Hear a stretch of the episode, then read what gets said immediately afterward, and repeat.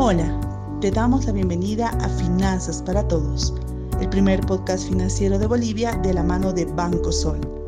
Hablaremos de finanzas personales, la historia de Banco Sol, educación financiera para niños y mucho más.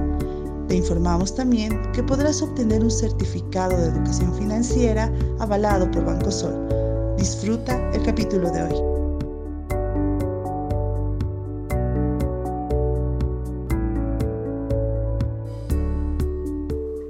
Amigas y amigos, muy buenos días, muy buenas tardes, muy buenas noches, dependiendo de la hora a la que nos están escuchando en este podcast de Banco Sol que se denomina Finanzas para Todos.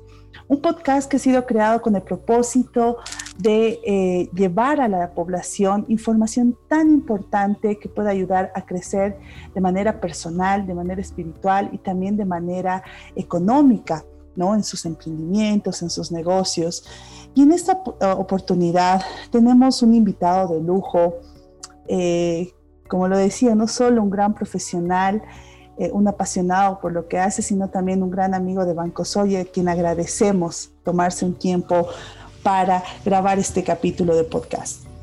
Estamos con la presencia de Marcelo Durán, licenciado en comunicación, eh, fan de la tecnología, docente capacitador de marketing digital, eh, tiene una mención en publicidad en Bolivia, Master of Fine Arts en Chile y director de Vida Humano Bolivia.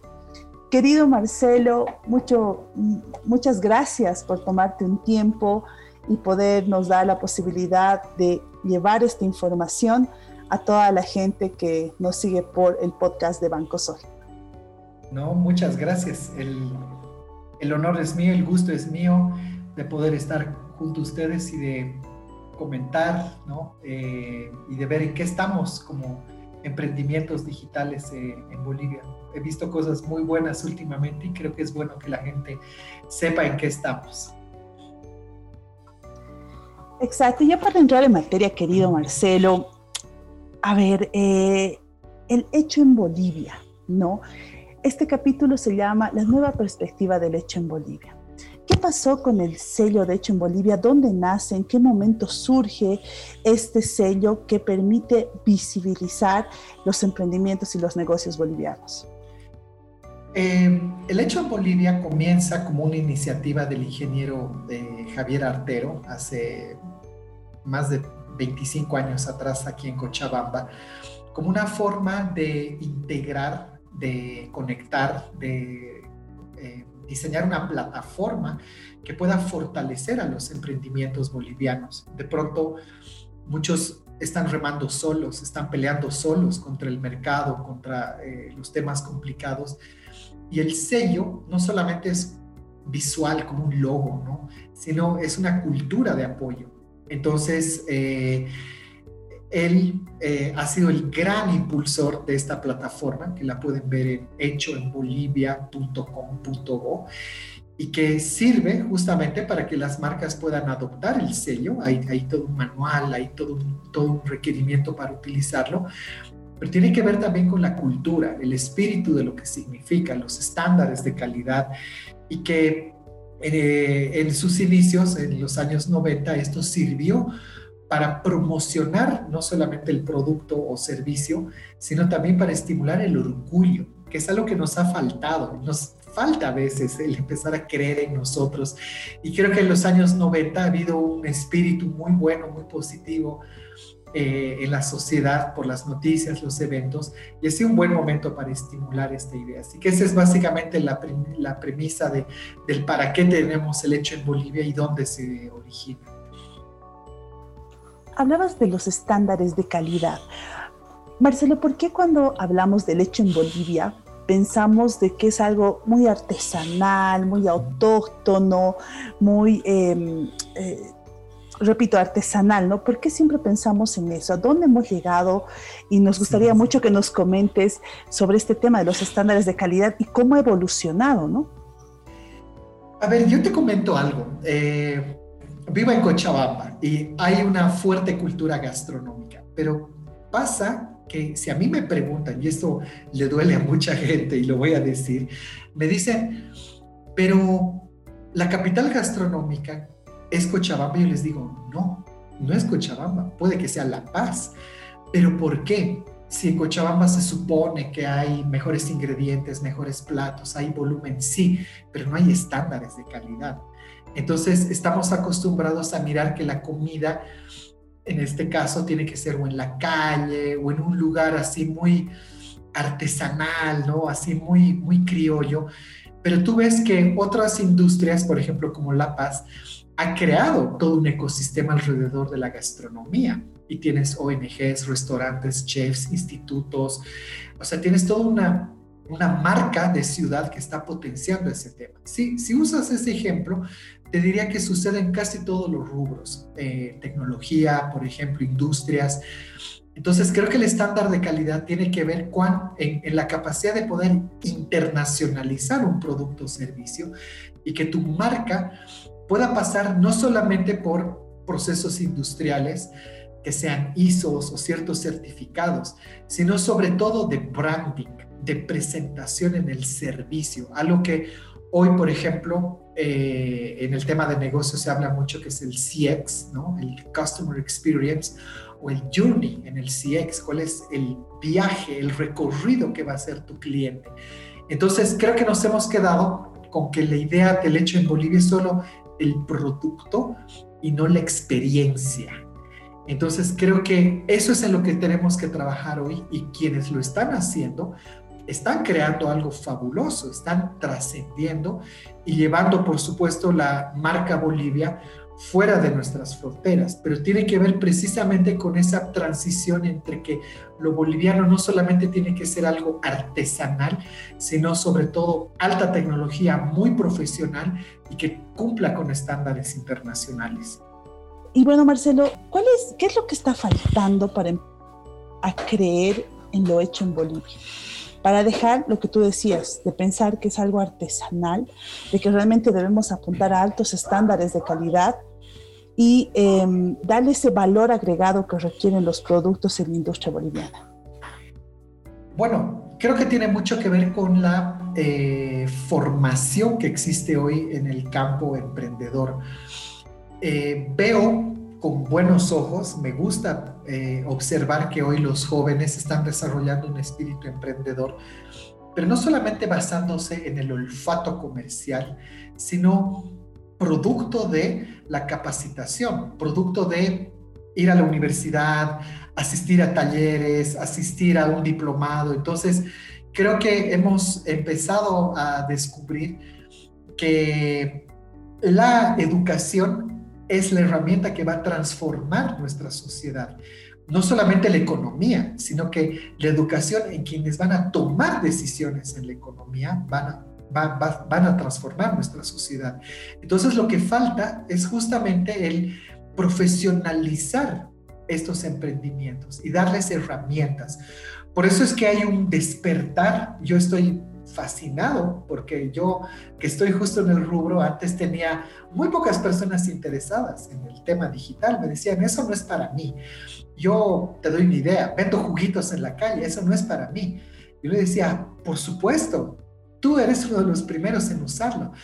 Pero hoy eh, hay un despertar y veo que muchos emprendimientos, pensando que la base empresarial de Bolivia son micro y pequeñas empresas, están empezando a capacitarse, a pasar talleres, cursos, webinars, diplomados y decir, necesito aprender para mejorar mi negocio. Y en el aprendizaje están empezando a creer que sí es posible, que sí hay historias que, que pueden cambiar. De hecho, el otro día he visto en Netflix un documental sobre street food, eh, hablan de diferentes países, y cuando llegan a La Paz, entrevistan a una eh, señora maravillosa eh, que cuenta cómo hace los rellenos de papa. Y muchos me dicen, pero a mí no me gusta el relleno de papa, ¿no? Yo le digo, es que la historia no se trata del producto, no es que el producto sea o no representativo, sino es cómo ella lo hace.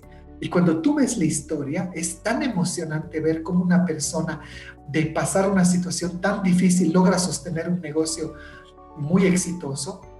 Es justamente lo que te hace creer que sí es posible. Y eso es a partir de la educación, de la formación, de tener mejores herramientas para combatir eh, los escenarios actuales. Entonces, creo que eso es lo que siempre nos, nos ha faltado y siempre le va a faltar a los emprendedores que no lo tienen incorporado en su radar. Educarse y capacitarse para mejorar su, su trabajo productivo. Nos hablabas de historias, Marcelo. Yo sé que tú tienes cientos de, cientos de historias, pero nos gustaría que nos des algunos ejemplos de productos y de empresas bolivianas que han logrado llevar la bandera muy en alto, por favor. Ah, bueno, te cuento una. Hace muchos años atrás yo vivía en Chile, 10 años, y allá eh, por medio de, familia me dijeron, ¿por qué no visitas a tal persona? Porque también es boliviana y está viviendo sola en Chile. Nos hicimos amigos y yo volví a Bolivia, ella se fue después a vivir a Estados Unidos ella se casó con un boliviano. Ella se llama Mijo Shoji. Es padre japonés, de madre boliviana, pero ella es boliviana. Su familia es boliviana. O sea, por donde tú le escanees, tiene el gen boliviano muy instalado.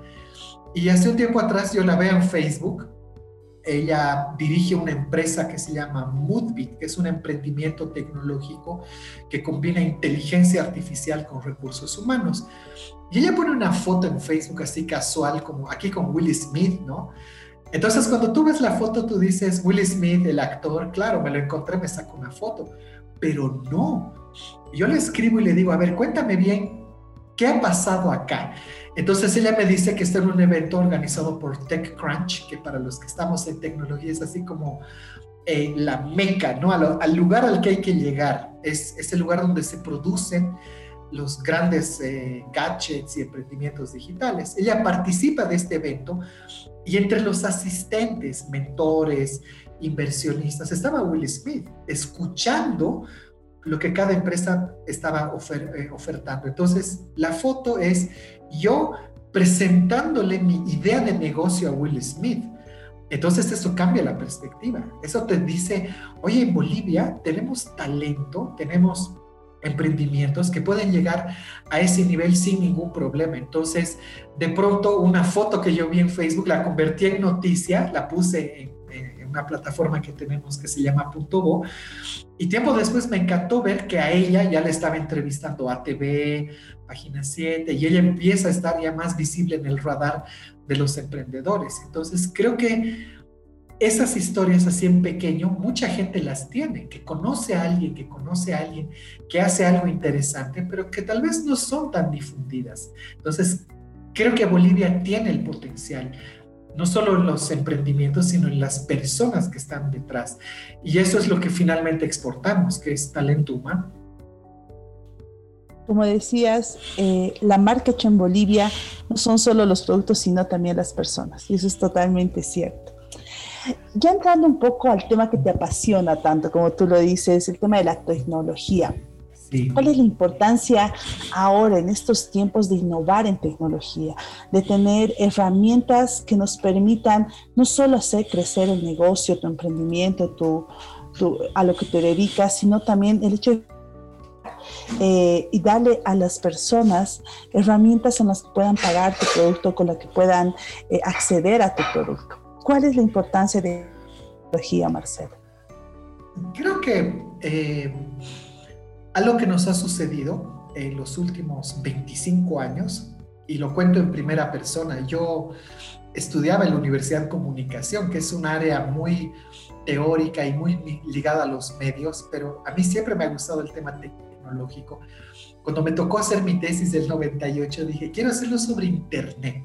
Y la gente me decía, ¿Qué es Internet y para qué sirve?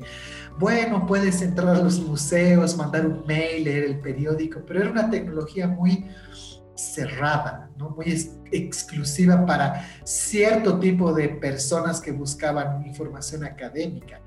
Pero algo ha sucedido en las últimas dos décadas y es que esta plataforma ha logrado transformar nuestra forma de cómo percibimos la vida. Entonces, hoy día escuchas música, lees libros, ves noticias, ves televisión, ves películas, hablas con tus amigos, te enamoras, consigues trabajo, lo que tú quieras por internet. Entonces, en consecuencia, ¿por qué no los negocios?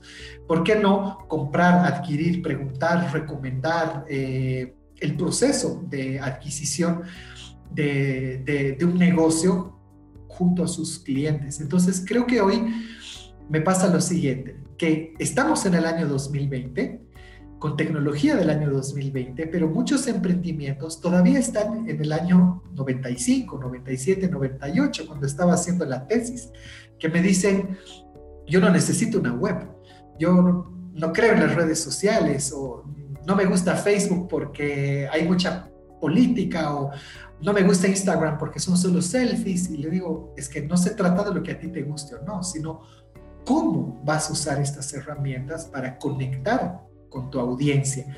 Entonces, te cuento un ejemplo. Eh, hoy día, un negocio de nicho, como vender, por ejemplo, comida vegetariana, le permite a una empresa chiquitita poner un anuncio en Facebook por un dólar a hombres y mujeres de Cochabamba de 18 a 25 años que son vegetarianos.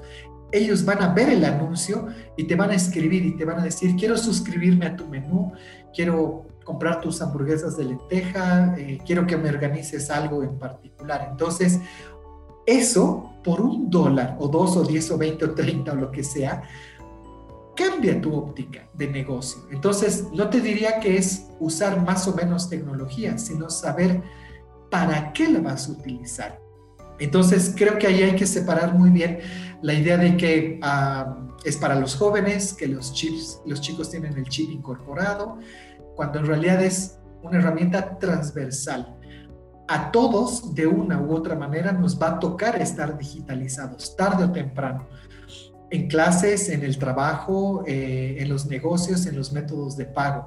Por lo tanto, es un camino sin retorno. Entonces hay que ver en mi espacio de acción cómo voy a incorporar esas herramientas. Y ahí es cuando ya cambia la conversación. Cae la barrera cultural, cae el rechazo que en algún momento existió y que todavía en algunos lugares existe, pero cuando tú ves los beneficios dices, ¿por qué no lo hice antes? ¿Por qué no empecé antes? Entonces, creo que por eso es importante tener a la tecnología de aliada, sea que vas a vender juguitos en la esquina o tienes una empresa internacional, es una aliada para cada uno de tus procesos. Por eso es importante hoy tenerla en cuenta y saber cómo funciona desde adentro. Exacto. Tengo una pregunta obligatoria contigo. Sí, claro. Porque tú has sido Tú has sido portavoz y has sido quien ha socializado una experiencia del pago QR de Banco Sol. Y también hemos visto eh, varios artículos, porque tú también eh, escribes artículos en el periódico Opinión, ¿verdad? Entonces, es una pregunta obligatoria. Necesito saber qué te parece y cuál es la percepción que tienes del trabajo que está realizando Banco Sol en el tema de tecnología y apoyo a los emprendimientos. A ver, yo te lo voy a contar en primera persona porque yo, eh, muy curioso, me gusta salir a la calle y ver en qué estamos. Eh, un día aquí en Cochabamba, en una avenida muy eh, transitada como es la Blanco Galindo, esquina Perú, fui, fue justamente un evento que organizan ustedes con el tema de mujeres empresarias. Y cuando fui al evento, me encantó el evento, muy bueno, presentaron sus proyectos pero era un día tremendamente caluroso en Cochabamba. Y cuando salgo, veo una señora vendiendo juguitos eh, con una sombrilla. Y a mí me encantan los juguitos de naranja. Es lo que más he extrañado cuando he vivido fuera. Y nada, voy, señora, me vende un juguito, claro. ¿Cuánto cuesta cinco bolivianos? A ver, sacaré mi monedita. Y me mira, ¿no? Y me dice, no, me tienes que pagar así. Y cuando me muestra el cartel, yo así he tenido como unos tres segundos de decir, ¿qué? ¿Qué? ¿Cómo? ¿No? Entonces cuando veo bien el cartel, era un código QR. Y le digo, ah, el código QR de Simple. Yo justo estuve en la presentación de este servicio y me pareció muy original, muy bueno, muy interesante. Esperemos que lo apliquen, ¿no? Pero nunca lo había visto así de frente, además de una forma tan eh, inesperada. Entonces, claro, saco mi teléfono, ¿no? Y le digo, ¿cuánto es, señora? Cinco pesos, muy bien. Escanear el código QR, pagar. Y claro, cuando hago el pago, me sale el nombre completo de la señora, la llamo por su nombre y le digo, oye, qué original, y me quedo charlando con ella. Eh, si la gente le paga, sí, si, si realmente la gente lo entendió, me dice, sí, todos los que vienen ya saben que yo cobro de esa manera. Entonces, claro, hago un pequeño video, le saco un par de fotos, lo subo a redes sociales y las redes sociales hacen su trabajo y se empieza a viralizar el contenido y dicen, señora que cobra eh, con código QR sus juguitos de naranja. Entonces, creo que ha sido viral, no solamente porque es original la forma, sino porque rompe un prejuicio cultural que tenemos con la tecnología, que siempre decimos, no, es que no es para todos, es que no todos van a pagar así, es que no todos tienen teléfono, es que no todos lo van a hacer. Y sin embargo, ella sin ningún problema lo, lo hace. Y después he empezado a ver este mismo sistema en tiendas de la cancha, en mercados, en lugares donde uno dice, para eso son los códigos QR, para eso se utiliza el medio de pago simple para poder eh, solucionar problemas de la vida en el día a día. Entonces me ha encantado la experiencia y creo que eh, es una forma que el banco tiene para estimular la cultura digital. Es decir, algo que veo mucho en tecnología es que alguien dice, he creado una aplicación y lanza la aplicación, pero no le enseña a la gente a usarla. Pero ustedes le han dado la oportunidad a la gente de decirle, la puedes usar aquí o aquí o aquí o aquí. Ese impulso, ese empuje, ¿no? Para decirle, mira, ahora hazlo tú, es lo que nos hace falta para empezar a creer que sí es posible. Así que me ha encantado la experiencia y bueno, ahora que está volviendo el calor, la voy a ir a visitar otra vez a la señora para tomar mi juguito y pagarle con el código QR. A tu caserita de jugos de naranja. Sí. ya, Marcelo, mira, se nos fue volando eh, el tiempo, pero ya para ir cerrando, quisiera hacerte una pregunta. ¿En Bolivia consumimos o producimos? Uh, buena pregunta. En marketing digital usamos un término que es el de prosumidor. Es un fenómeno con el cual designamos a los usuarios que desde que tienen un teléfono conectado a Internet con aplicaciones para cámaras o videos, los usuarios hoy día consumen contenidos, pero también producen contenidos. Por eso es que se han vuelto tan populares aplicaciones como TikTok, porque todos quieren hacer su video, su versión del audio. Aplicado esto entonces al tema eh, de emprendedores y de negocios, estamos muy acostumbrados a consumir, a importar ideas o importar modelos de negocios y decir, esto es lo que yo voy a hacer. Pero el momento en que empezamos a cambiar el chip y decir, yo ahora voy a producir, yo ahora voy a crear, voy a romper el esquema de, de, que solo lo que viene de afuera es bueno, ahí es cuando suceden cosas interesantes. Y, te doy el caso justamente de una aplicación que se llama Yaigo, que tiene origen en Santa Cruz, pero que tú dirías, si yo te digo, haremos una aplicación de delivery, deben haber 999, ¿ya? Ellos son una aplicación de delivery, pero ellos le han puesto inteligencia, le han puesto eh, una lógica diferente, le han puesto su marca. Y la aplicación, de pronto, cuando tú ves monstruos con los que compite, ha empezado de a poquito a competir con eh, mercados grandes, ciudades intermedias. Y algo que me ha sorprendido mucho es que esta aplicación de delivery ahora la han exportado y tienen operaciones en El Salvador, Guatemala, Paraguay y quieren abrir en España. Entonces tú dices, unos chicos bolivianos han creado tecnología en Bolivia y la están exportando. Esa es la diferencia, que el consumir está bien, es parte del proceso económico, pero el producir te va a permitir entender mejor eh, los mecanismos del ecosistema y vamos a poner de esa manera a Bolivia en otro radar. Ya no el país que produce eh, o extrae materia prima, sino que ahora produce inteligencia, produce eh, eh, algo intangible, un servicio que se puede llevar a otros países. Y como estos ejemplos, te cuento que hay varios. Entonces, estamos justamente en busca de algo que en tecnología se llama el unicornio, ¿no? de modelos de negocio propios de un país, pero que se han internacionalizado. Y creo que este de Yaigo es un buen ejemplo para decir, hay, hay que empezar a producir con valor agregado y que tenga la capacidad de ser internacionalizable. Ya para finalizar, querido Marcelo, hablábamos de que en cinco años eh, Bolivia está en su bicentenario.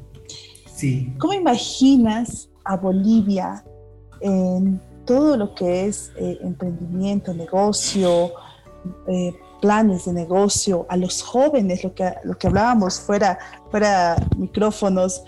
Los jóvenes son los que van a tomar las riendas de, del sector productivo en Bolivia. ¿Cuál es la Bolivia que te imaginas? ¿Cuál es el concepto del hecho en Bolivia de aquí a 2025?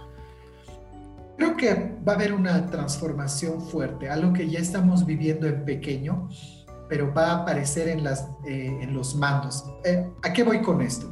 Eh, yo lo veo mucho con mi generación, o sea, yo ya tengo casi 44 años y veo gente nacida en los 70s están hoy en mandos de decisión, mandos importantes, ¿ya? Es una generación que hoy día entre los 40 y 50 y están en su gran etapa productiva.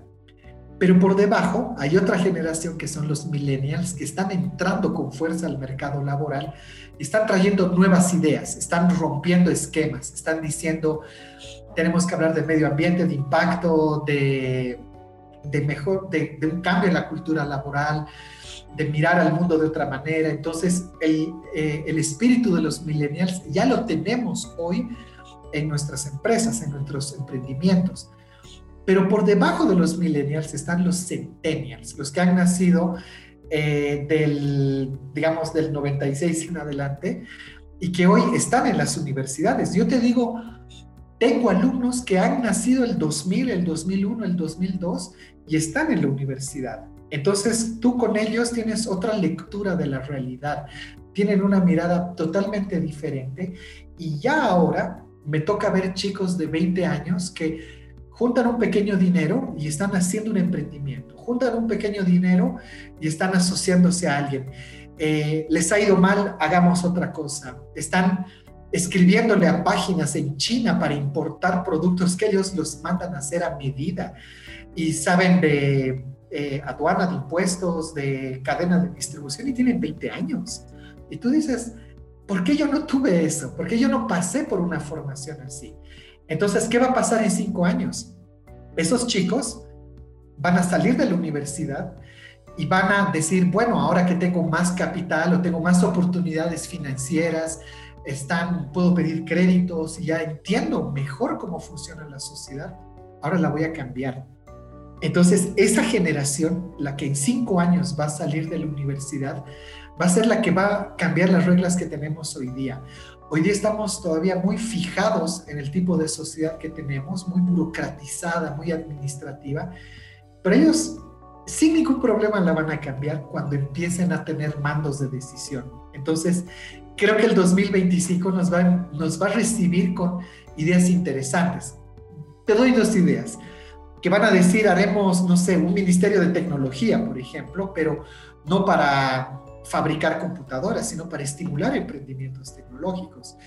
O haremos, por ejemplo, todos estos procesos digitales, o que toda la educación sea digital, que la salud, todo lo que hoy día nos duele, en cinco años puede tener cambio si los dejamos. Y yo por lo que veo, por las clases que doy, la cercanía que tengo con los chicos, me sorprende ver que hoy he dejado, y todos los docentes te van a decir lo mismo, hemos dejado de ser docentes, que llegamos con el conocimiento. Hoy día somos facilitadores de una experiencia educativa y decimos, ¿qué quieres aprender? Esto, muy bien, te apoyo en tu emprendimiento. ¿Y tú qué quieres hacer esto?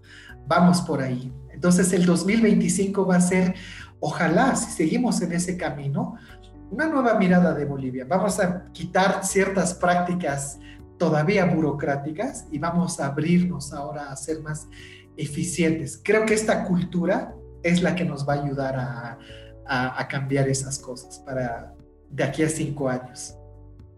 Así va a ser, querido Marcelo. Queremos ver un futuro próspero en nuestro país, no solo para, eh, para todos nosotros, ¿no? sino los jóvenes, las nuevas generaciones, y estoy segura que así va a ser. Querido Marcelo, ha sido un placer tenerte en este capítulo de podcast de finanzas para todos de Banco Sol. Por favor, tus palabras de cierre.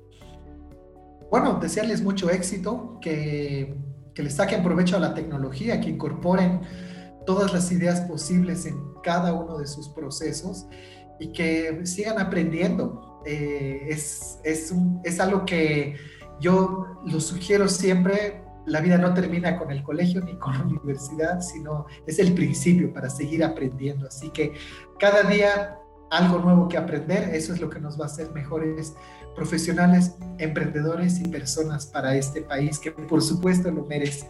Así que mucho éxito y bendiciones. Queridos amigos y amigas, hemos estado con la presencia de Marcelo Durán en, una charla sobre la nueva perspectiva del hecho en Bolivia. Muchas gracias a todos por su sintonía. Recuerden que cada lunes sale un nuevo capítulo del podcast Finanzas para Todos. Los esperamos hasta la próxima semana. Que estén muy bien. Adiós.